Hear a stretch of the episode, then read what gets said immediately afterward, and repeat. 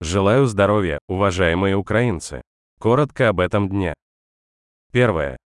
Провел военный кабинет, особый формат работы с руководителями нашего сектора обороны, нашими командующими, разведкой, офисом. Только то, что непосредственно необходимо для управления передовой и обеспечением активных действий Украины, защитой нашего государства от российского террора. Это было содержательно. И наши действия будут мощными. Готовим ребят.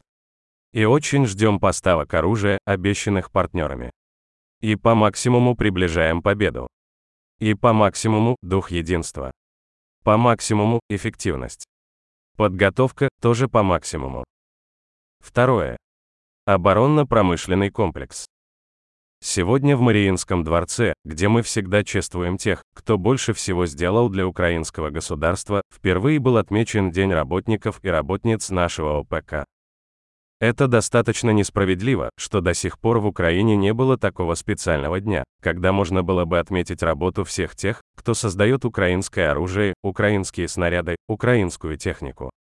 Кто создает и наши ракеты, так ярко проявившие себя в акватории Черного моря в этот день год назад, 13 апреля, когда остановился морской путь российского черноморского флагмана.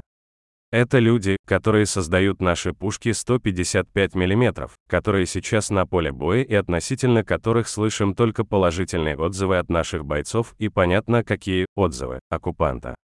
Конечно, пока нельзя рассказать о большинстве тех позитивов, которые достигнуты по нашему оружию и нашим собственным украинским снарядам не только за время полномасштабной войны, но и за годы перед нею.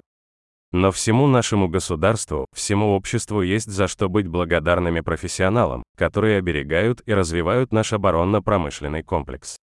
Которые способны делать для Украины все, от снаряда до ракеты, от артиллерии до беспилотников. Накануне подписал указ об установлении в Украине Дня работника оборонно-промышленного комплекса. Именно в этот день, Нептуна, когда наши ракеты поразили Москву. Но благодарим мы и за ракеты, и за десятки других видов вооружения, техники и снарядов, которые поставляются обороне. Имел честь наградить представителей и представительниц отрасли.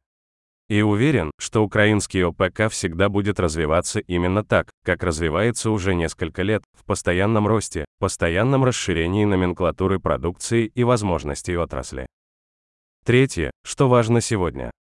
Евроинтеграция, провел совещание с членами правительства, с представителями Верховной Рады относительно некоторых наших шагов по приближению к Евросоюзу, законодательных шагов, реализации принятых изменений. Цель нашего государства абсолютно достижима. Украина будет интегрирована со всеми институтами и практиками Евросоюза, получит полноправное членство. С нашей стороны полная готовность. И еще одно, Подписал указы о награждении наших воинов. Четыре указа. 349 военнослужащих отмечены государственными наградами. Среди них 45 бойцов воздушных сил, 152 ДШВ, 152 воина, сухопутные войска.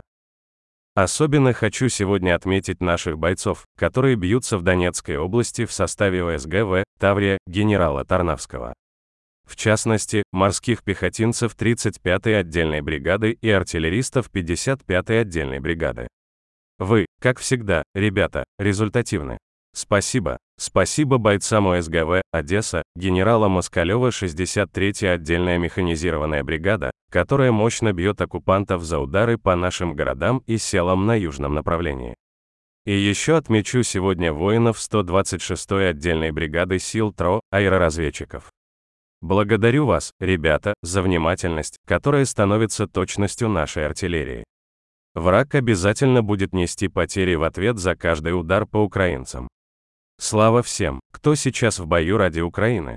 Я благодарю всех, кто работает ради нашей обороны и победы. Спасибо всем, кто помогает. Слава Украине!